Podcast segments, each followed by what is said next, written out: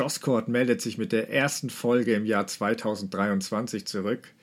Die Australian Open sind bereits im Gange und wir hatten eigentlich gehofft, nach dem Ende der ersten Runde aufnehmen zu können. Aber erst die Hitze und dann der Regen in Melbourne haben dies verhindert, denn ein paar Matches laufen parallel sogar noch, beziehungsweise die meisten wurden schon auf Mittwoch verschoben. Trotzdem ist schon einiges passiert, über das wir jetzt sprechen wollen und dazu begrüße ich auch wieder meinen Co-Host Dennis Heinemann an meiner Seite. Hallo Dennis, ich hatte ja erst überlegt, mit ja, endlich ist wieder Tennis einzusteigen, aber gefühlt war die Pause dann doch nicht so lang, also auch nicht für uns, aber auch nicht für manchen Profi, weil ich habe schon bei manchen das Gefühl, für sie ist äh, hier so ein bisschen, ja, jetzt inzwischen das Saisonende, die Australian Open. Wie, wie es dir da? Wie siehst du es? Hi Stefan, also für mich ganz persönlich ist es auf jeden Fall der Anfang der Saison. Ich gehe da einfach voll so mit Januar-Feelings rein, so jetzt geht's wieder los, Neustart, erstes Grand Slam-Turnier. Hast recht, Pause war jetzt nicht besonders lang.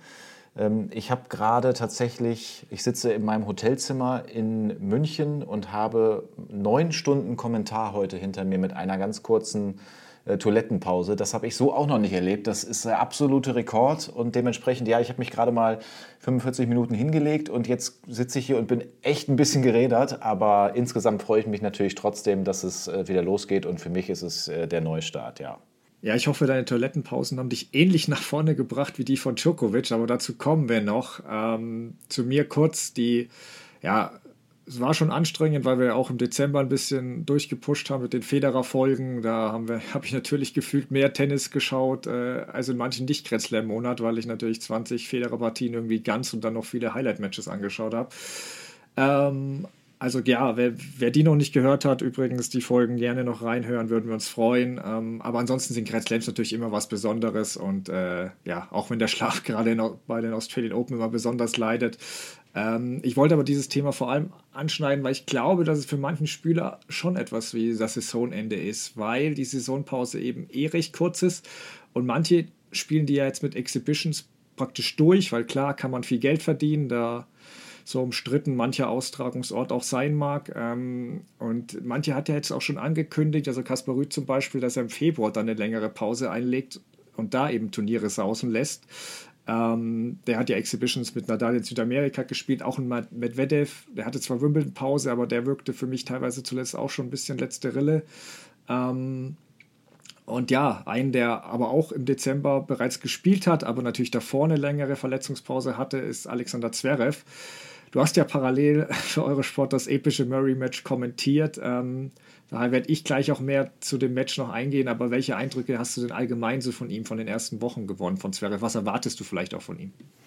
Ja, ich glaube, die Geschichte, dass er jetzt am Ende dann doch gewonnen hat in fünf Sätzen, ist dann super wichtig. Also genau, ich habe parallel was anderes dann äh, kommentiert, aber da gibt es ja häufig auch so Splitscreen-Geschichten, dass man mal sich einen, einen, Ball reinholt, einen Satzball oder ne, den Verlauf kriegt man ja schon äh, durchaus mit. Ich bin gespannt, was du gleich dazu sagst, wenn du es ein bisschen detaillierter gesehen hast.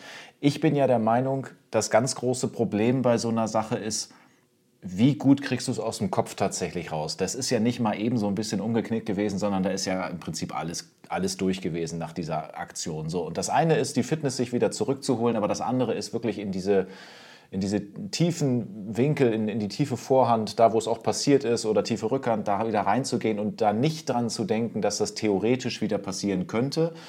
Und äh, ich glaube, nach allem, was jetzt gewesen ist, zum, Satz, äh, zum Satzbeginn, sage ich schon, ich bin noch im Kommentarmodus, äh, zum, zum, zum Jahresbeginn, ähm, da ist es erstmal sehr, sehr positiv, dass er äh, sich da jetzt durchgebissen hat. Auch wenn es vielleicht spielerisch, kannst du gleich gerne was zu sagen, noch nicht so überragend war. Aber den Sieg jetzt zu haben, erste Runde, das ist schon mal top. Äh, ansonsten, was wir gesehen haben, war es natürlich noch nicht so gut. United Cup und so. Ähm, da hat er seine, seine Top-Leistung, da war er sehr weit davon entfernt.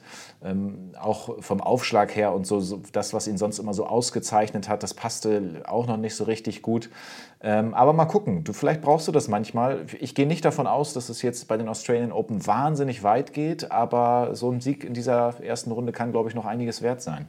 Ja, Genau, beim, bei den United Cup, du hast ihn angesprochen, da hat er eben seinem Körper, glaube ich, und seinem Knöchel noch nicht so ganz vertraut. Also hat er auch selbst erwähnt, da hat die eine Woche jetzt gut getan und das sah heute schon deutlich besser aus. Ähm, ja, zum Match kurz für die, die es eben nicht gesehen haben. Ähm, es war halt recht schwankend. Erwartbar, klar. Mm, man muss schon sagen, dass es nicht das erste Match nach der Verletzungspause war, aber eben das erste Grand Slam-Match und das ist halt schon immer noch was anderes. Best of Five, klar. Und ähm, irgendwie diese alte Liebe, die er früher ja immer hatte, in den ersten Runden gleich mal über fünf Sätze zu gehen, die hat er direkt wieder ausleben lassen.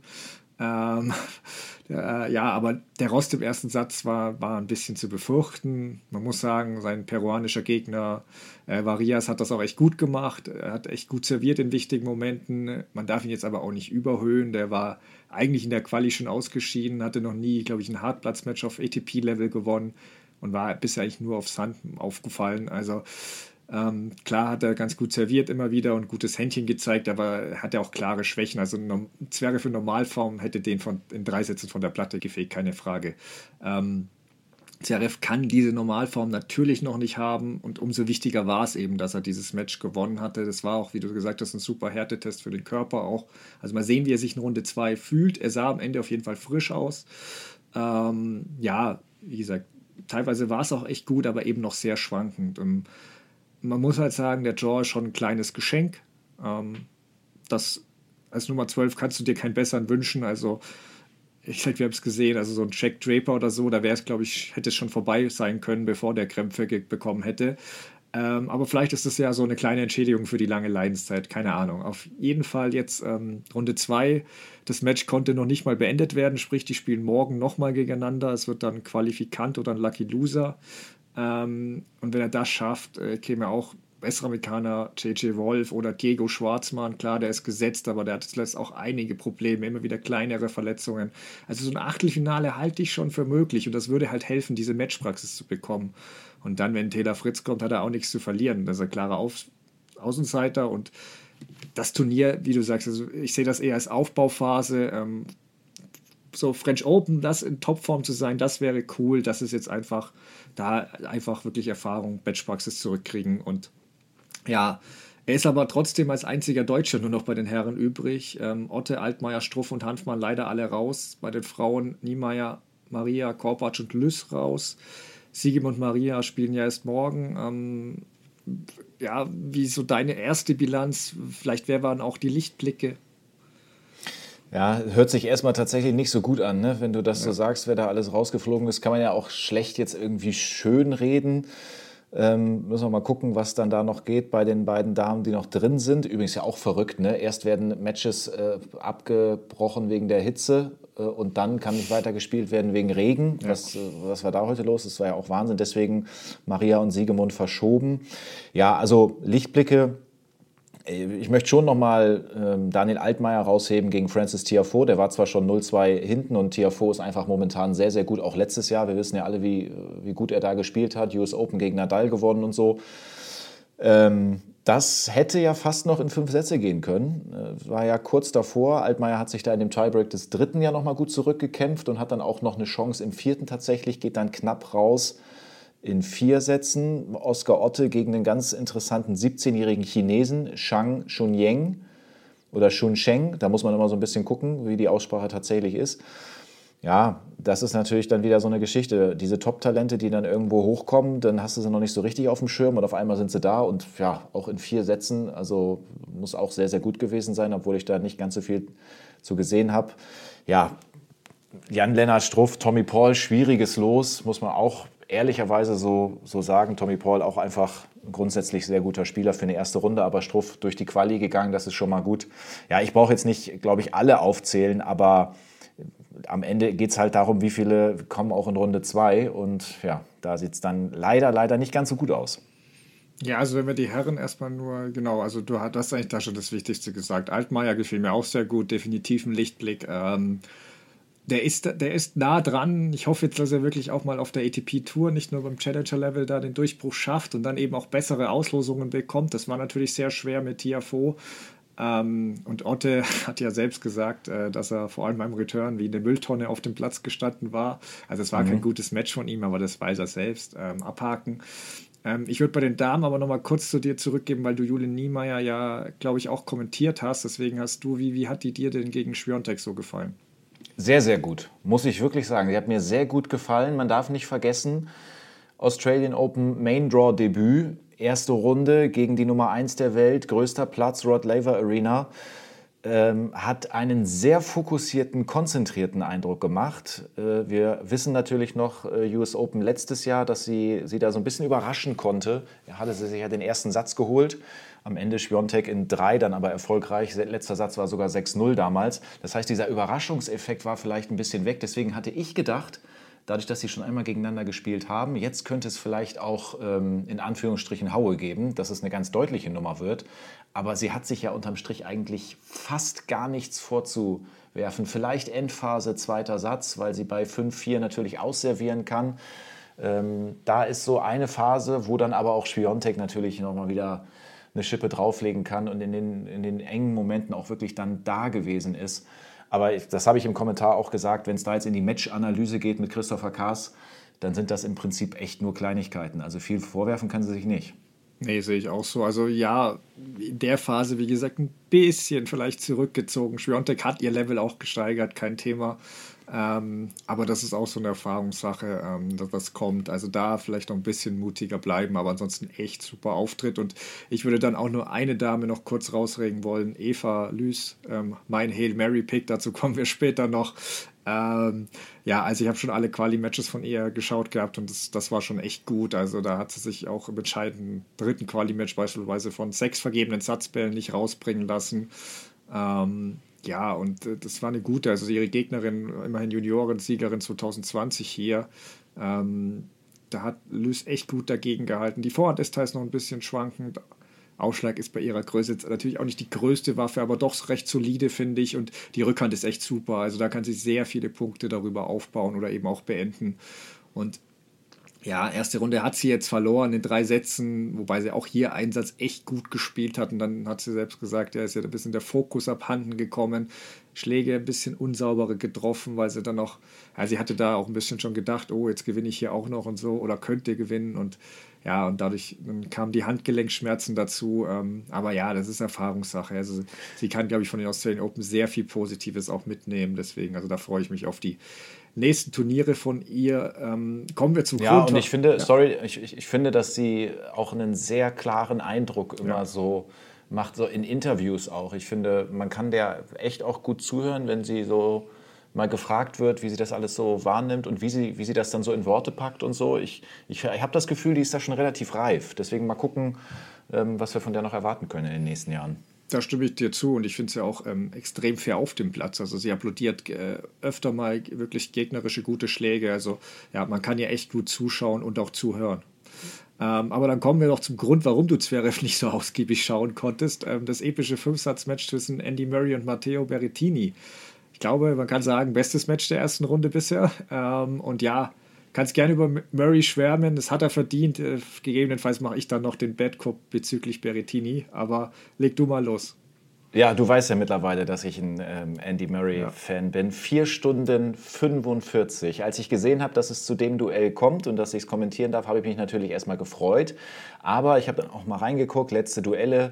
Also Berrettini hatte die letzten drei gewonnen. Die haben ja im letzten Jahr auch zweimal schon gegeneinander gespielt, unter anderem US Open und äh, Finale von Stuttgart. Auf Rasen haben sie auch gegeneinander gespielt. Und dann dachte ich so, naja, das wird so ein Match. Äh, Andy Murray wahrscheinlich in vier, vielleicht in fünf und dann geht er wahrscheinlich raus, weil irgendwie kann er dann da doch nicht mithalten. Und dann ist es komplett das Gegenteil in den ersten beiden Sätzen. Murray war irre gut, auch bei, vor allen Dingen bei eigenem Aufschlag. Dass er ein guter Return-Spieler ist, wissen wir ja auch. Berrettini auf der anderen Seite tatsächlich nicht. Der konnte sich nicht so auf seine Vorhand verlassen wie sonst, hat da super viele Unforced Errors gemacht. Und Murray hat das aber dann auch einfach sehr, sehr schlau gemacht. Wir wissen auch immer, dass der, naja, dass der einfach ein, intelligente Bälle dann auch spielen kann. Dass er ihn mal vielleicht ein bisschen lockt, ein bisschen kürzeren Slice spielt. Da muss Berrettini vorkommen und dann gibt es eine gute Variante vorne am Netz und so. Das ist alles sehr, sehr gut aufgegangen, der Matchplan. Aber dass der sich nicht in drei Sätzen dann einfach so überrollen lässt, Berrettini ist auch klar. Das heißt, der kommt zurück. Murray hat es natürlich schwer mit 35 Jahren, mit der Physis und so. Der ist zwar grundsätzlich in einem guten Zustand, aber je länger das Match dauert, desto schwieriger wird es auch. Das heißt, klar, wir wissen das jetzt alle, es ist in den fünften Satz gegangen. Ähm, Berrettini kriegt tatsächlich dann irgendwann echt einen Matchball, wo er eine Riesenchance hat, weil äh, Murray vorne am Netz irgendwie rumgeistert und eigentlich muss in Anführungsstrichen nur der Ball vorbeigespielt werden. Ganz so leicht war er dann nicht. Berrettini packt das aber nicht. Ja, und dann geht es irgendwann in Match-Tiebreak. Also besser geht es eigentlich gar nicht. Bester, besserer Start für Murray, der gleich davonzieht mit 5-0, 6-1 und letztendlich holt er sich den. Und dann auch seine Reaktion. Also erstmal das, was wir am Netz gesehen haben, weil die haben sich da echt angelächelt. Das fand ich auch stark von Berrettini, sehr fairer Verlierer. Und dann sitzt Andy Murray da auf der Bank muss ein paar Mal tief durchatmen, hat vielleicht sogar ein bisschen Tränen in den Augen, weil wir wissen alle, was der durchgemacht hat mit seiner Operation, mit der künstlichen Hüfte. Und genau für solche Momente macht er das. Und jetzt hat er endlich mal wieder so einen gehabt. Ja, also genau, das ist jetzt viel gesagt zu Murray, was ich zustimme. Ähm, ist einfach großartig, der Kampfgeist, aber auch die Spielintelligenz. Und er haut ja, er haut ja halt immer alles raus. Also selbst wenn es irgendwann mal nicht mehr mit dem Ranking reichen sollte, ich würde ihn als Veranstalter immer jede Wildcard hinterherwerfen, weil er bietet dir einfach eine Show. Und ähm, ja, es ist, es ist für ihn immer doof, aber an sich als Tennis, neutraler Tennisfan hoffst du ja fast schon, äh, dass er möglichst früh auf gesetzte Spieler trifft, wenn er doch fit ist, weil dann siehst du immer großartige Duelle. Ähm, da ist er echt ein Garant dafür und also sind wir halt auch ein bisschen beim nächsten Punkt. Ich habe ein bisschen Sorge, wie es jetzt in den nächsten Runden weitergeht nach dem Match. Also mal sehen, Kokinakis hat jetzt Fonini rausgehauen. Ähm, das ist schon machbar für ihn. Murray ist natürlich viel, viel spielintelligenter als der Australier, aber wenn du halt dann spätestens dritte Runde dann so einen abgezockten Spieler kriegst wie Bautista Agut, dann fürchte ich, ist Ende Gelände. Ähm, aber zu Das übrigens, da muss ich noch mal kurz reingehen, das übrigens, wenn, falls es dazu kommen sollte, Bautista Agut war das Match, ähm, wonach sie ihn vor ein paar Jahren hier in Australien äh, schon fast verabschiedet haben, als es äh, so aussah, als würde er nicht weitermachen können. Und dann kam ja das große Comeback. Ähm, das hat er nämlich damals verloren. Und äh, ja, dann sollte er doch nochmal zurückkommen. Ja, das wäre natürlich äh, schon ein interessantes Match, wobei ich sagen muss, ich habe gerade gesehen, dass Kokinakis auch noch nicht ganz durch ist, denn es wurde äh, bei einer klar, klaren Zweisatzführung auch im dritten Satz kurz vorm 5-2 doch noch abgebrochen. Ähm, ja. Deswegen mal schauen, wer dann der Zweitrundgegner wird, aber wahrscheinlich wird es Kokinakis. Ähm, zu Berrettini muss ich halt nur kurz sagen, so toll das Match war und wie gesagt, Murray zu Recht äh, jede, jede Lobeshymne verdient, ähm, der darf das nicht verlieren. Also gerade wenn er irgendwann Grand Slam gewinnen will, die ersten zwei Sätze, ich verzeihe ihm sogar, dass die Vorhand weg ist. Aber im fünften Satz war er eindeutig der frischere Spieler. Und ja. wen wundert Murray spielt mit einer Metallhüfte. Aber du wirst halt nicht allein mit Ausschlag und Vorhand einen Grand Slam gewinnen.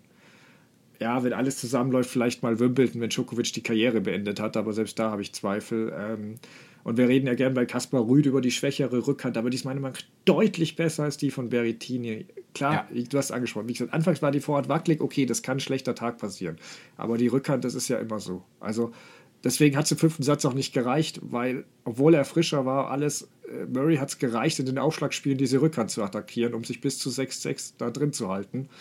Und ja, es schaffen nicht alle Spieler, aber Murray ist eben so spielintelligent, hat diese Optionen. Du siehst ja, wenn, wenn Berrettini gegen Djokovic und Nadal spielt, die führen diese für, Rückhand von Berrettini ja oft vor. Also ähm, das ist ein großes Problem. Wenn er das nicht gelöst kriegt, dann wird es schwierig. Ähm, Jedenfalls ist er raus und damit nicht mehr unter den Mitfavoriten. Djokovic und Nadal sprechen wir gleich noch extra. Wem hast du, traust du denn sonst vielleicht noch einen großen Wurf oder zumindest einen tiefen Lauffinale zu? Ja, ich gehe ja immer ganz gerne, wenn ich das Draw so vor mir habe, wenn ich es ausgedruckt habe. Übrigens muss ich hier die zweite, die untere Hälfte noch handschriftlich alles nachtragen. Da bin ich jetzt noch gar nicht zugekommen. Das mache ich schon immer gerne, um den Überblick zu behalten, ja. wer eigentlich gegen wen und wie und so. Äh, ich gucke dann immer ganz gern auf die. Ähm, Viertelfinals, wie sie denn wären nach Setzung. Also wir hätten Nadal, Medvedev oben, wir hätten Tsitsipas, Oje Aliassim, Rublev gegen Djokovic und Fritz gegen Rüd. Jetzt hast du gesagt, wenn man Nadal und äh, Djokovic vielleicht mal rausnimmt. Also ich bin echt gespannt, was da unten passiert bei Taylor Fritz und Kaspar Rüd, falls die aufeinandertreffen sollten. Da ist natürlich dann auch noch Alexander Zverev, aber haben wir schon drüber gesprochen. Ähm, da gehe ich mal eher nicht davon aus, dass es besonders weit gehen sollte. Naja, vielleicht ist es dann mal so ein Taylor Fritz, der da auch mal was reißen kann. Aber ich meine, gut, klar, äh, Kaspar Rüth irgendwie, es ist wieder so, dass verhältnismäßig wenig über ihn gesprochen wird, ist mir schon aufgefallen. Ähm, aber da, ich, ich glaube, ich gucke am gespanntesten tatsächlich äh, ganz nach unten im Draw.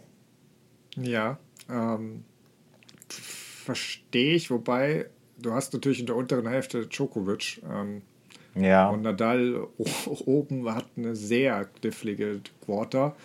Ähm, aber ja, also ich, ich würde erst mal einfach drei Namen allgemein nennen, wo ich, wo ich viel zutraue, vielleicht sogar, ja, jetzt je nachdem, gut, Fritz ist in der Hälfte von Djokovic, aber ansonsten sonst auch das für Finale würdig halte oder ihm zutraue, das sind Medvedev, Tsitsipas und Taylor Fritz. Ähm, Medvedev seit der Australian Open Finalniederlage als das kleine Kind laut eigener Aussage ja aufhören zu, aufgehört hat zu träumen, ein großes Rätsel teilweise. Äh, in Adelaide war er gegen Djokovic chancenlos. Ähm, hier sah in Runde 1 aber richtig, richtig stark aus. Die Bedingungen sollten ihm liegen. Flacher Absprung, die neuen Australian Open Bälle verlieren wohl schnell Spin, was Nadal ja schon kritisiert hat, aber für Medvedev eigentlich nicht so schlecht sein sollte. Ähm, aber da wissen wir wohl auch spätestens dann mehr, wenn er, wenn es wirklich ein ich glaube, Runde 3 ist es, wenn er, wenn er auf Korda, Sebastian Korda treffen könnte, weil der auch gerade richtig gut drauf ist. Ähm, hat ja auch Djokovic im Finale da richtig herausgefordert. Ähm, im Vorbereitungsturnier. Also deswegen, das ist, das ist ein kniffliges Draw, in dem Medvedev, äh, den Medvedev da erwischt hat. Ähm, Fritz hat dagegen einen sehr guten Draw, hat sich auch beim United Cup in überragender Form präsentiert. Da habe ich ja. nur nervlich ein paar Fragezeichen. Ähm, aber klar, der Draw ist gut ja, wie gesagt, es könnte zum Duell mit Zverev im Achtelfinale kommen, der natürlich noch nicht in Topform ist. Also, und ja, Tsitsipas ist halt immer alles möglich. Hat schon mal ein Slam-Finale erreicht, er kann es grundsätzlich, kann aber auch im nächsten Spiel von seinem Vater in, die, in der Box zu Tode gequasselt werden. Ähm, dann scheidet er in der nächsten Runde aus. Das weißt du bei ihm halt echt nie. Ähm, und ich hoffe es nicht. Ich würde mich über ein Achtelfinalduell mit, mit hoffentlich Yannick Sinner freuen. Das wäre auch ganz mhm. cool. Also mhm. den, da gucke ich natürlich auch immer drauf. Jetzt Carlos Alcaraz fehlt ja leider. Ähm, aber ja, Zinner, Nori, Tiafo sind schon noch so Namen, auf die man so ein bisschen, so ein bisschen achten sollte. Rublev wird Rune vielleicht gegen äh, Djokovic, genau. mögliches Viertelfinale, ja. Genau, also Früne wollte ich auch noch kommen, weil also ähm, das ist natürlich, der hat Turnier davor, den Australian Open, nicht so gut ausgesehen, aber jetzt in der ersten Runde war es überzeugend. Deswegen, das wäre natürlich ein interessantes Duell und da, der hat zumindest, da weiß man, dass der keine Angst vor Djokovic hat. Der, der, der mhm. würde da schon versuchen, in die Wunden reinzustechen und da nicht zurückziehen. Ähm, Rublev ist halt der Standardname, der wird aber dann wieder irgendwann, ne, gegen Team war er natürlich stark, aber da weiß man halt, dass er dann, ja, ich meine, er würde eh auf Djokovic Kurs laufen, dann ist er eh chancenlos und ja, Oje Aliasim sollte man an sich nicht vergessen, aber der wirkte noch zu Jahresbeginn noch nicht so gut in Form. Ja, einen Namen habe ich nicht genannt, Kaspar Rüth. Ähm, da darfst du mir wieder in zwei Wochen vorspielen, wenn der dann im Finale ja. ist. Ja. genau, aber dann kommen wir doch zu den größten Namen im Draw. Fangen mit Nadal an. Dessen Erstrundenpartie hast du ja auch kommentiert. Äh, wie hast du seinen Auftritt, seinen Auftritt gesehen? Was traust du ihm hier zu? Ja, das war ein äh, merkwürdiger Auftritt eigentlich. Ein ganz wechselhaftes Spiel. Ich habe das zusammen mit Tobi Kampke gemacht. Und wir haben uns zwischendurch irgendwann gefragt, oder ich habe das mal so reingeworfen, wo ist hier eigentlich der rote Faden? Weil ich den gar nicht so richtig äh, erkennen konnte. Nadal ist sehr gut reingekommen, gewinnt den ersten Satz. Zwei Linkshänder ja gegeneinander, auch ein Generationenduell, der eine 36, der andere 21 äh, und so richtig ähm, am, am, am, Durchbrechen sozusagen. Ähm, ich habe das Gefühl gehabt, die hatten einen irre hohen Ballabsprung. Die haben teilweise wirklich die Vorhand echt fast über Kopfhöhe spielen müssen. Ähm, dann holt sich Draper den zweiten Satz und hat aber dann tatsächlich, das hat aber auch ein bisschen was damit zu tun, dass er ähm, im letzten Jahr auch mit Verletzungen zu tun gehabt hat. Dann ist er um den Jahreswechsel auch noch ein bisschen krank gewesen tatsächlich. Er hat wirklich körperliche Probleme bekommen. Irgendwann so weit, dass es ähm, ein bisschen zu Krämpfen ging und das ist natürlich schon ein komisches Bild, wenn du dann den 36-Jährigen hast und dann den 21-Jährigen. Und der Jüngere kann irgendwann nicht mehr und hat sich da schon mehrfach auch behandeln lassen an beiden Oberschenkeln. Ähm, und Nadal hat das dann am Ende, nach ganz hinten, also ganz am Ende war es dann halt durch. Äh, Mitte, Ende, vierter Satz, da kam dann keine Gegenwehr mehr von, von Draper. Ähm, es ist vielleicht gut, so ähnlich wie ich das auch bei Zverev gesagt habe, dass ähm, Nadal, bei dem die Zeit vor den Australian Open ja auch alles andere als gut gewesen ist, dass er jetzt so, ein, so, eine, so eine echt eine hohe Hürde nehmen musste eigentlich in dieser ersten Runde. Das hat er gepackt. Aber ja, wie gesagt, der rote Faden war noch nicht so ganz zu erkennen. Ja, das mit dem Ballabsprung stimmt, das fand ich auch interessant. Was, also gerade bei den neuen Bällen war es auffällig. Danach ging es auch, weil, bei, wie gesagt, Nadal meint ja, dass, dass es mit den Bällen danach eigentlich kaum noch möglich ist. Deswegen, das muss man mal beobachten. Bei Medvedev, ja, der spielt mit deutlich weniger Spin, da kamen die Bälle kaum hoch, aber ähm, es war schon, naja, das, das ist schon wichtig für Nadal, dass desto mehr Topspin, der da wirklich ja draufgeben kann und der Ball dann hoch abspringt, ist natürlich wichtig für ihn. Ähm, ansonsten extrem wichtiger Sieg, natürlich auch begünstigt durch die körperlichen Probleme am Ende von Draper, aber ist ja auch irgendwo eine Auszeichnung, denn Nadal hat ja dafür gesorgt erstmals und ja, am Ende spielt es ähnlich wie die Auslosung bei Zverev keine Rolle. In der Situation, du hast die beiden verglichen, würde ich auch. Es sind Siege einfach gerade unersetzlich für beide, egal wie oder warum. Und erste Satz war auch über weite Strecken gut, fand ich. Also da hat ja am Ende die Vorhand Longline den Unterschied gemacht, die braucht er auch. Und ähm, ich fand es auch bemerkenswert, wie er sich da gefreut hat, diesen Luftsprung da, als hätte er mhm. Grand Slam gewonnen. Da merkst du, wie emotional der immer noch drin ist, dabei ist. Ähm, und ja, zweiter und vierter Satz hat er halt wirklich diese, die, jeweils das erste Aufschlagspiel, eigentlich wirklich nach 15, 40, 15 immer ja, hergeschenkt. Das hat er ja auch selbst gesagt danach mit wilden Fehlern. Ähm, das darfst du dir natürlich in späteren Noten nicht mehr erlauben, aber das spricht halt gerade auch dafür, ihm geht noch jede Konstanz ab. Also das wäre ihm früher, in Topform passiert ihm das nicht, dass er wirklich nach 40, 0, 40, 15 anfängt zu wackeln, auch beim Ausschlag. Ähm, ja, also bei Big Points oder eben auch Breakbälle wie im dritten Satz hast du gesehen, die er da total fahrlässig hergegeben, fand ich. Das ist man nicht gewohnt, aber es fehlt eben noch dieses Selbstvertrauen. Ja, das Spiel hat noch einige Schwankungen. Es gibt halt so drei Probleme, finde ich, bei ihm gerade, die man beobachten muss. Ähm, das ist einmal eben diese Big Points, was für mich aber automatisch mit Selbstvertrauen und Matchpraxis zusammenhängt. Also das ist leicht zu lösen. Ähm, das zweite Problem ist, wie sieht es mit der Fitness aus? Also gerade auch, wie schnell bewegt er sich zum Ball, die ersten ein, zwei Schritte, das hat er nach dem United Cup auch schon angesprochen, dass er da noch nicht bei 100 Prozent ist.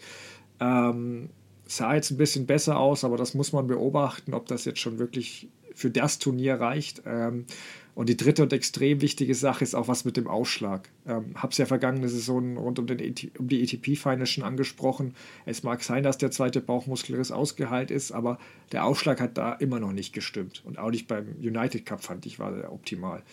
Und ähm, er braucht den heute aber enorm. Der ist viel wichtiger noch, als er 25 war. Und ähm, die Frage ist eben, findet er da wieder zu, zu, ja, zu dieser Form zurück bei dem Aufschlag, wie, wie, er, wie er es in Bestform hatte.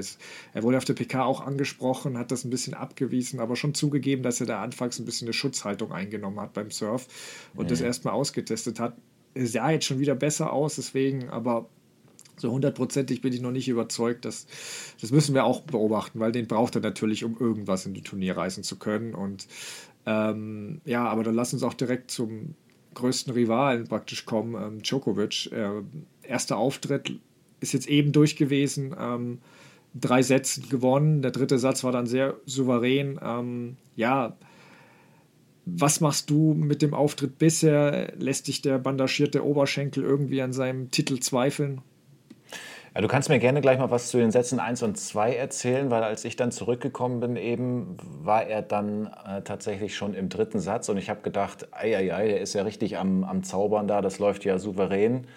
Ähm, da fand ich ihn extrem stark. Ja, das mit dem Oberschenkel, klar, das ja, da, da, guckt man jetzt natürlich so ein bisschen drauf und der ist ja auch bandagiert und so und da ist die Presse natürlich immer schnell dabei, was ist da los und so. Aber im Prinzip, ich weiß nicht, wie gesagt, ich habe heute nicht viel von dem Match gesehen. Ähm, am Ende, ich hatte jetzt nicht das Gefühl, dass es irgendeine Rolle gespielt hat und deswegen, ähm, ja, gehe ich davon aus, dass er eigentlich, vielleicht zwickt es ein bisschen, aber dass er eigentlich in einer körperlich sehr guten Verfassung, und das hat er auf der Pressekonferenz auch gesagt, erstens freut er sich natürlich total, dass er wieder hier ist und ähm, ähm, er hat auch gesagt, dass es ihm körperlich sehr, sehr gut geht und ja, mal gucken. Ja, also dritter Satz Zauber, Zaubertennis hast du gesagt, dann sage ich noch was zu dem Auftritt davor. Ähm, ja, also bis 3-2 im ersten Satz war es sehr fahrig teilweise. Er schien sich überhaupt nicht wohl zu fühlen, hatte da gleich 0,40 und alles. Und dann ist er während des Seitenwechsels plötzlich auf die Toilette kurz wirklich gerannt, fast mehr oder weniger so im Zuruf: Ja, ich muss jetzt raus. Und dann fängt er plötzlich das Zaubern an, den Rest des Satzes. Also da fragst du dich schon, was hat der in den 60 Sekunden gemacht?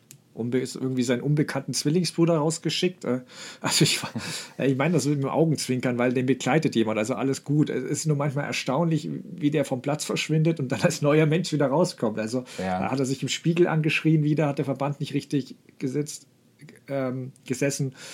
Wenn ihr das hört, habt, habt ihr vielleicht schon eine Erklärung von ihm gehört. Ich weiß es aktuell noch nicht. Es war auf jeden Fall wieder ja, ein bisschen komisch, aber ähm, Im zweiten Satz war dann wieder ähnlich. Bei 2-2 hat er sich nach einem glücklichen Stoppball direkt mal bekreuzigt. Ähm, keine Ahnung. Und dann, ja. Keine Ahnung, ist auch gut, ja. Ja, ich, ich weiß nicht, was das jetzt wollte, aber gut, ja, warum ja. nicht? Und dann war halt diese Theatralik, weißt du, wenn es mal nicht so läuft bei verzogenen Schlägen, dann ist immer der ganze Körper ist gleich mitgefallen, wo du wirklich Angst hattest, er kippte um. Mhm. Und es folgten diese, diese bekannten Rufe in die Box immer energischer und er hat danach irgendwas ja, was verlangt zum Essen und so. Ich, ich denke, es ging um seine Datteln, nicht um Schmerztabletten, aber falls ja, kann ich nur sagen, wir sollten alle mehr Datteln essen, weil danach ist er in diesen Un Unspielbar-Modus geschaltet, wo du dann auch gesehen hast. Also da war er dann echt unglaublich gut. Ähm, und ja, zum Oberschenkel nur kurz, ich würde es fast komplett ignorieren wollen, weil nein, er findet da nichts. Ich bin mir sicher, dass da was ist, aber wie du vielleicht, du hast mit Zwicken ganz gut beschrieben. Es gibt so kleine Dinge, glaube ich, die du spürst, aber die dich jetzt nicht zwingend ähm, groß einschränken. Also, das wird vielleicht jeder von euch schon mal gehabt haben. Ich hatte es auch schon mal im Oberschenkel beim Laufen. Da ist man erstmal vorsichtiger, aber am Ende habe ich gemerkt, hey, ich kann ganz normal sprinten, es zwickt halt nur leicht. Und wenn er im Training absagt, da reagiere ich ehrlich nicht mehr drauf. Das hat er schon vor anderen Grand Slam-Siegen auch gemacht, wie Australian Open 2021. Also er ist einfach hypersensibel, was seinen Körper betrifft, was ich, was ich wirklich nicht vorwerfe, weil das zeichnet ihn ja auch aus. Deswegen ist er immer noch so wahnsinnig fit in dem Alter. Und deshalb bringt ihm aber auch so eine kleine Sache aus der inneren Balance. Er hat einfach Angst, dass es sich verschlimmert und das verunsichert ihn einfach, wenn, wenn, wenn da was nicht perfekt ist. Und ich, während der Ballwechsel sehe ich echt auch 0,0 Einschränkung. Also er kann, sonst kann er nicht 20 Meter quer von links nach rechts sprinten und dann noch in Bälle reinrutschen. Das ist nicht möglich. Daher würde ich es auch erstmal ignorieren, es sei denn irgendwie. Also es, er sollte das am besten auch tun, weil, wie gesagt, ich sehe allenfalls eine mentale Beeinträchtigung, aber keine körperliche. Und ähm, ja, Unterstützung war aber auch gut da. Also das vielleicht, dann vielleicht am Ende noch ein bisschen mitbekommen, ähm, dass, die, dass er da durchaus viel Support bekam nach der Rückkehr. Ähm, Turnierdirektor Greg Tiley hatte ja aber auch damit gedroht, dass er alle, die da gegen Djokovic zu sehr Stimmung machen oder beziehungsweise ihn auspuhen, direkt aus dem Stadion fliegen. Was sagst du denn dazu eigentlich? Schon einmalig, äh, so eine ja, Aussage. Also das kann er, kann er auch einfach für sich behalten. Also nach, nach der Situation im, im letzten Jahr. Und wir wissen, naja, er will ihn auch natürlich gerne vor Ort haben und Djokovic will auch natürlich gerne spielen. Und es ist so ein bisschen sein, sein Wohnzimmer und er hat die Chance, da äh, mal wieder einen Rekord aufzustellen und so. Und ja, aber ich glaube, das wäre gar nicht nötig gewesen. Mit, also ich meine, wir wir haben doch gesehen, wie wie positiv letztendlich das, das Publikum auf ihn reagiert hat. Und ich weiß gar nicht, wie er das tatsächlich gemeint hat. Ob das vielleicht sogar auch mit so ein bisschen, ob es wirklich richtig ernst gemeint war oder so ein bisschen mit dem Augenzwinkern. Ich fand es auf jeden Fall einfach ein bisschen merkwürdig. Ja, also vorweg, ich mag es ja auch nicht, wenn Spieler ausgepfiffen werden. Da müssen sie sich schon wirklich etwas sehr Gravierendes geleistet haben. Ähm, deshalb äh, finde ich den Empfang, den Djokovic dann letztlich bekam ja auch gut. Die serbischen Anhänger sind auch nicht doof. Die haben natürlich geschaut, dass sie alle bei diesem ersten Match da sind, um gleich zu zeigen, wie groß der Support für ihn ist. Mhm. Ähm, das, das war ja für ihn, für Djokovic auch wichtig. Ähm, und was Tylee da gemacht hat, war natürlich komplett lächerlich. Ähm, eigentlich schuldet er uns immer noch Erklärungen für das Debakel im vergangenen Jahr. Da hat er sich ja immer drum gedrückt. Und er sollte wirklich Nadal und Barty auf Knien danken, dass die mit ihren unglaublichen Märchenstories da von ihm abgelenkt haben. Ähm, und sich da hinzustellen und diese Lex Djokovic auszugeben, wirklich grandios. Und wie du sagst, komplett unnötig. Also Djokovic ja. ist in Australien beliebt. Es gibt große serbische Gruppen dort. Warum? Also ja, ja. ich, ich habe da nur zwei Ansätze. Entweder es ist bekannt, dass er immer sehr, sehr, sehr gut mit Djokovic konnte und vielleicht eine Art Entschuldigung, weil er natürlich schon auch mitverantwortlich für das Drama im Vorjahr hatte. Ähm, und B, Eigenschutz, weil jeder Buhruf gegen Djokovic gewissermaßen ja auch Kritik an ihm ist und Erinnerung daran, was da vergangenes Jahr passiert ist, weil sonst ist es einfach wirklich nur lächerlich. Ähm, es wurden Leute wirklich schon ausgepfiffen aus ja, ganz schlimmen Gröten, teilweise rassistischen Gröten. Da wurde nie der Mund aufgemacht und jetzt, also es war einfach völlig überflüssig. Aber lass uns zum Sportlichen kommen, vielleicht auch die Verbindung zu den Damen schlagen. Wenn ich dir jetzt die Frage stellen würde, Djokovic und Iga Swiatek über das jeweilige Feld, würdest du es sofort annehmen oder würdest du vielleicht auch die beiden da irgendwie trennen wollen? Ja, ich würde sie tatsächlich trennen wollen. Ähm, also du meinst jetzt wieder, ähm, ich habe einen der beiden genau. und du hast das ganze Feld, so wie ja. wir das schon ein paar Mal gemacht haben. Ne? Ja, ja also bei den Herren, also bei Djokovic würde ich, würd ich sagen, ja. Äh, weil ich glaube, dass da verschiedene Sachen zusammenkommen. Sein, sein Hunger auf das, was er letztes Jahr da quasi nicht kriegen konnte, was, was jetzt wieder möglich ist. Ähm, und er hat es ja auch nicht für sich behalten, dass er auch da ist, um seine eigenen Rekorde zu brechen oder neue aufzustellen oder wie auch immer.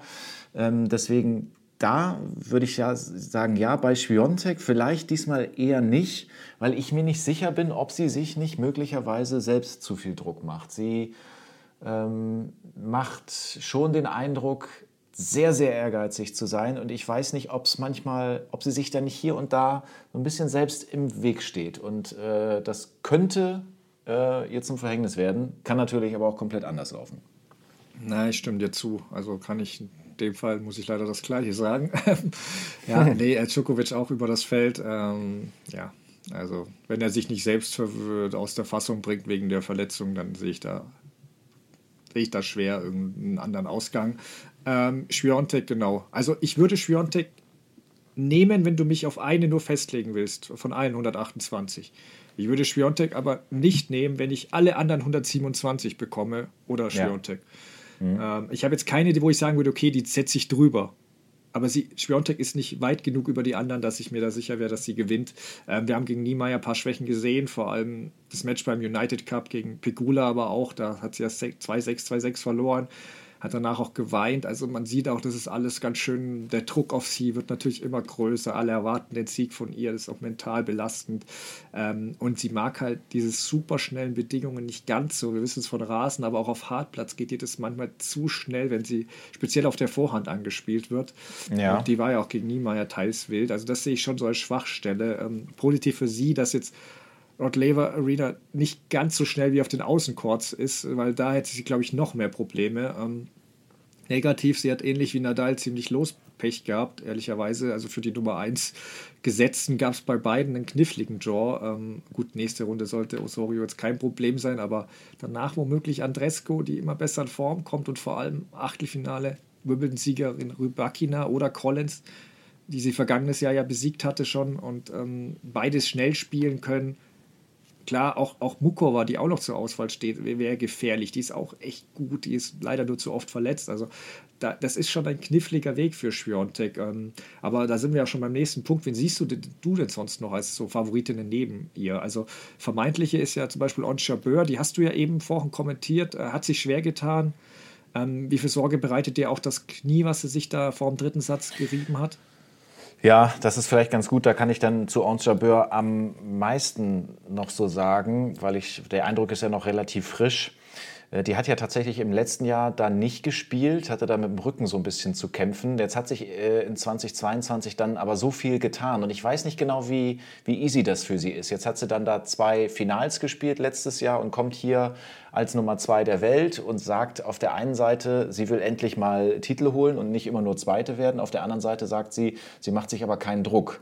Aber trotzdem kommt sie natürlich hier rein in die Rod Laver Arena, ist an zwei gesetzt, letztes Jahr nicht da und irgendwie das dann komplett ohne Druck zu machen, ist eben auch gar nicht so leicht. Also es war ein sehr, sehr, sehr zerstreutes Match. Ich habe das mit Nicola Goyer kommentiert, die ja hier auch im Podcast äh, schon zu Gast gewesen ist und wir haben uns auch gefragt, also da ist ja, weil ich vorhin schon den roten Faden angesprochen habe, da war ja noch weniger ähm, roter Faden drin. Die kann das sogar verlieren tatsächlich. Also die hat im ersten Satz schon mehrere Satzbälle gegen sich, holt das dann noch im äh, Tiebreak, macht sehr viele Unforced Errors, und, also wirklich sehr viele, scheint da nicht so ganz frei zu sein, versucht natürlich ihre Kreativität immer mal wieder auszuleben mit den Stops oder mit anderen kreativen Schlägen, aber es ist noch nicht das, was sie eigentlich kann.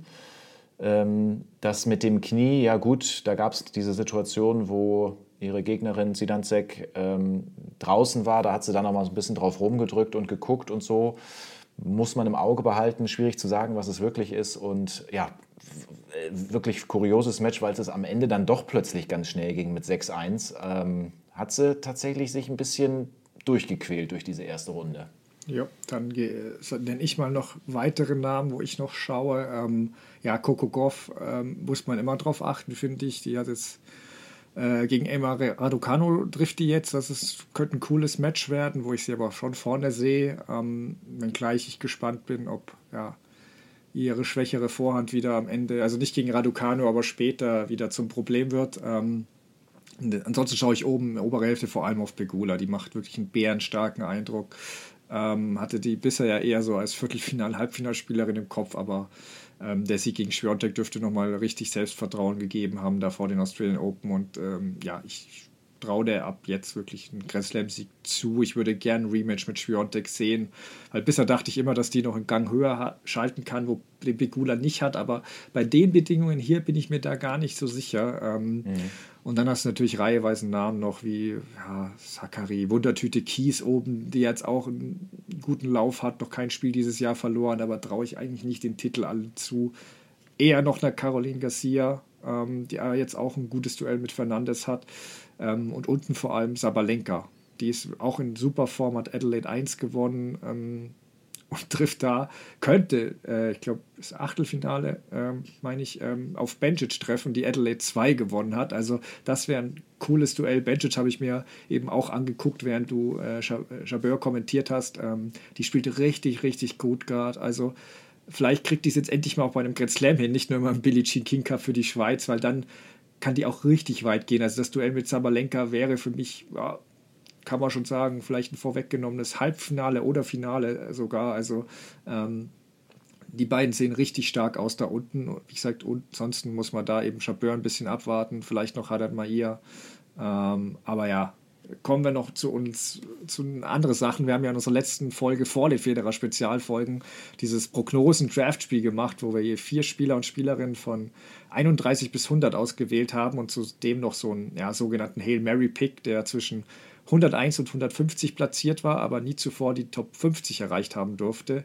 Du hattest bei den Damen McNally, die beiden Frovirtova-Schwestern Niemeyer und Andreesco und bei den Herren Kriegsbohr, Lehetzka, Bruxby und Garin und van Reithofen. Irgendwelche Erkenntnisse, irgendjemand, der dir schon besonders gut gefallen hat oder dich enttäuscht hat?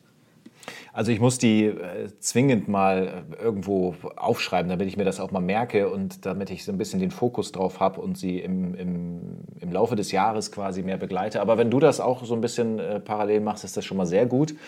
Ähm, ich habe sie mir jetzt für diese Folge hier nochmal so ein bisschen notiert, beziehungsweise du hast das für mich da gemacht. Sehr gut. Also naja, Andrescu muss man mal gucken. Da habe ich gehört, die soll vor Ort sehr viel ackern. Habe ich äh, im, in einem Chip and Charge Podcast, wo du ja schon zu Gast gewesen bist, gehört. Ähm, vielleicht hat die was vor. Niemeyer, schwierig zu sagen. Lospech gehabt. Tellen Griegsbohr kann man vielleicht noch rausnehmen. Der hat schon ein Vorbereitungsturnier gewonnen. Ähm, Jensen Brooksby, Vorbereitungsturnier, auch Halbfinale gespielt. Er sieht eigentlich bislang so ganz gut aus. Lehetschka gegen Čorić äh, gewonnen, musste auch erstmal machen. Also ich bin, sagen wir mal so, ich bin mit meinen, mit meinen Picks bislang nicht unzufrieden. Wie ist das bei dir? Ja, insgesamt schon auch zufrieden. Ja, beim einen oder anderen äh, schon noch ein bisschen Luft nach oben. Ähm, also fangen wir erstmal mit Positiven vielleicht an. Lys hatte ich ja erwähnt. Ähm, die ist natürlich positiv, absolut bei den Damen. Ansonsten noch vor allem Linda Noskova, die junge Tschechin, ähm, Finale in Adelaide erreicht, 18 Jahre. Also hat dort auch Kasatkina, Asarenka und die leicht angeschlagene Chabeur besiegt. Das war echt überragend. Ähm, so cool bei Big Points. Ja, offensiv, schlägt viele Winner. Klar, Bewegung, ein bisschen Luft nach oben noch, aber hat viel Potenzial. Ähm, und ja, sie ist jetzt Qualifying Australian Open ausgeschieden, weil sie da irgendwie mit dem Qualifying in Adelaide acht Matches in zehn Tagen hatte. Ähm, das war dann zu viel am Ende, aber unabhängig davon hätte sie eh eine Wildcard kriegen müssen. Ähm, aber da weiß ja jeder, dass das nur ganz selten auf Talent geachtet wird, sondern leider eben nur auf Nationalität und Absprache der Grand Slams untereinander. Aber das ist eine andere Baustelle. Ähm, ich bin sehr gespannt, wer am Ende von den jungen Tschechen die beste wird. Du hast da auch zwei im Team. Ähm, die schießen wirklich aus dem Boden. Ähm, dann gibt es noch Sarah Belig. Äh, da habe ich mir deren Quali-Match gegen Alicia Parks angeschaut. Das ist eine US-Amerikanerin. Namen sollten wir jetzt auch merken. Die hat wahnsinnig viel Power, kann über 200 km/h aufschlagen. macht eben aber auch noch recht viele Fehler, speziell auf der Rückhand. Also der, das Match-Statistik war wirklich kurios. Sie hatte 35 Winner und 70 Fehler. Und Balik hatte nur zwei Winner, aber eben auch nur 14 Fehler. Also das war wirklich ein verrücktes Match. Und ähm, Ben Shelton hat mich auch begeistert, ähm, hat sich jetzt in Runde 2 gekämpft. Also den würde, werde ich auch weiter verfolgen. Eine, wo mir noch Sorgen macht, kurz erwähnt, nur Muguruza. Also die verspielt gerade jede Führung, die sie kriegen kann. Ich glaube, die mhm. hat gefühlt jedes Match, jedes Match legt die zum Matchgewinn auf und verliert es am Ende trotzdem noch. Also das ist schon ein bisschen, das, das tut mir auch leiden. Da muss man gucken, wie es da weitergeht. Also wir werden auf jeden Fall immer wieder mal auf unsere Picks äh, zurückkommen. Dann lass uns abschließend noch kurz zur neuen Netflix-Serie Breakpoint kommen. Ich weiß nicht, ob du schon reinschauen konntest oder ähm, was hältst du vom angeblichen Netflix-Fluch, weil äh, viele Protagonisten ja schon ähm, ausgeschieden sind oder direkt aufgegeben haben, also Keos unter anderem. Ähm, ja, gut, äh, Onshabeur hat sich jetzt durchgewählt, gequält, aber auch Badosa hat aufgegeben, Aya Tomjanovic hat aufgegeben, Berettini ist ausgeschieden. Also es schon, hat schon einige erwischt, muss man sagen. Ja, ähm, das habe ich jetzt noch gar nicht so auf dem Schirm, dass tatsächlich einige von denen, die da dabei gewesen sind, jetzt hier bei dem Turnier nicht mehr mit dabei sind. Ich habe tatsächlich leider, leider noch nichts gesehen. Es gibt es ja seit dem 13. Januar, glaube ich. Ich werde es mir natürlich auf jeden Fall äh, reinziehen. Ich habe aber schon so ein bisschen was gehört und das ging so in die Richtung, ähm, naja, Netflix, das ist ja natürlich so ein bisschen auf Mainstream auch ausgelegt. Das heißt, da wird es natürlich Geschichten geben und Sachen, äh, die wir natürlich schon wissen über die Turniere und wenn da gewisse Formate vielleicht erklärt werden oder so. Aber mich interessiert auch einfach diese Aufmachung, ähm, das Setting und wenn Netflix irgendwas gut umsetzen kann, dann ist es sicherlich, dass man irgendwie einfach äh, gute, tolle Bilder sieht und auf die bin ich eigentlich gespannt. Und dann noch die entsprechenden O-Töne, also da werden ja sicherlich viele Interviewszenen mit dabei sein ja, werde ich mir alles angucken, freue ich mich drauf. Ja, also dann lass uns da auch nochmal in Ruhe drüber sprechen, weil ich konnte auch nur ein bisschen, habe so erste Einblicke gewonnen, aber habe auch noch nicht alles gesehen. Und da muss auch dazu sagen, es ist jetzt nicht so, wer, wer jetzt wirklich sehr eng die Tennistour verfolgt, der wird da jetzt nicht total ja, äh, überrascht sein von vielen. Der weiß natürlich auch einiges oder ja, es sind halt natürlich, es werden so die jungen Stars aufgezeigt, was ja auch gut ist. Ähm, Manches fehlt dann eben, wie die Djokovic-Sage in Australien, Schwiontex unglaubliche Serie, Nadals Grand Slam-Rekord, vielleicht auch Alcaraz, äh, wie der in Madrid da äh, Djokovic und Nadal besiegt hat. Sol solche Geschichten fehlen mir ein bisschen, deswegen, aber ja, Alcaraz soll zumindest im zweiten Teil dann präsenter sein. Ähm, also das ist, das ist auch mal schön von den Leuten, die nicht immer ganz im Zentrum stehen, äh, was zu hören, wobei es ja schon richtige Stars auch sind. Ich meine, ähm, und Chabeur bei den Damen, äh, Oje Aliasim, auch das gegen das Match. Also die Folge habe ich noch nicht gesehen, da freue ich mich auch schon drauf, wenn er, wenn er mit äh, Toni Nadal in der, in der Box, beziehungsweise nicht in seiner Box, gegen Rafael Nadal spielt. Auch da gibt es einige Bilder dazu. Also ich bin da auf jeden Fall gespannt. Man darf es halt, wie gesagt, wenn man die Tennistour ähm, sehr eng verfolgt, jetzt nicht erwarten, dass man da total ja, weggeblasen wird und äh, alles aber ein paar interessante Einblicke gibt es bestimmt und es spricht, soll ja auch allen, vor allem neue Tennisfans generieren und ja, da hoffe ich doch drauf und wir können ja nochmal drüber sprechen, wenn wir dann beide mehr davon gesehen haben oder wenn, der, wenn die, die, der zweite Teil der Serie erscheint, weil aktuell sind ja erstmal nur die ersten fünf Folgen raus. Ähm, ja. Genau. Dann würde ich sonst die Folge für heute für beendet erklären. Ähm, vielen Dank an alle, die zugehört haben. Nächste Woche melden wir uns dann am Mittwoch wieder. Dann kennen wir auch nochmal die Halbfinalisten. Ähm, genau. Danke für heute und bis dahin. Bis nächste Woche. Ciao, ciao.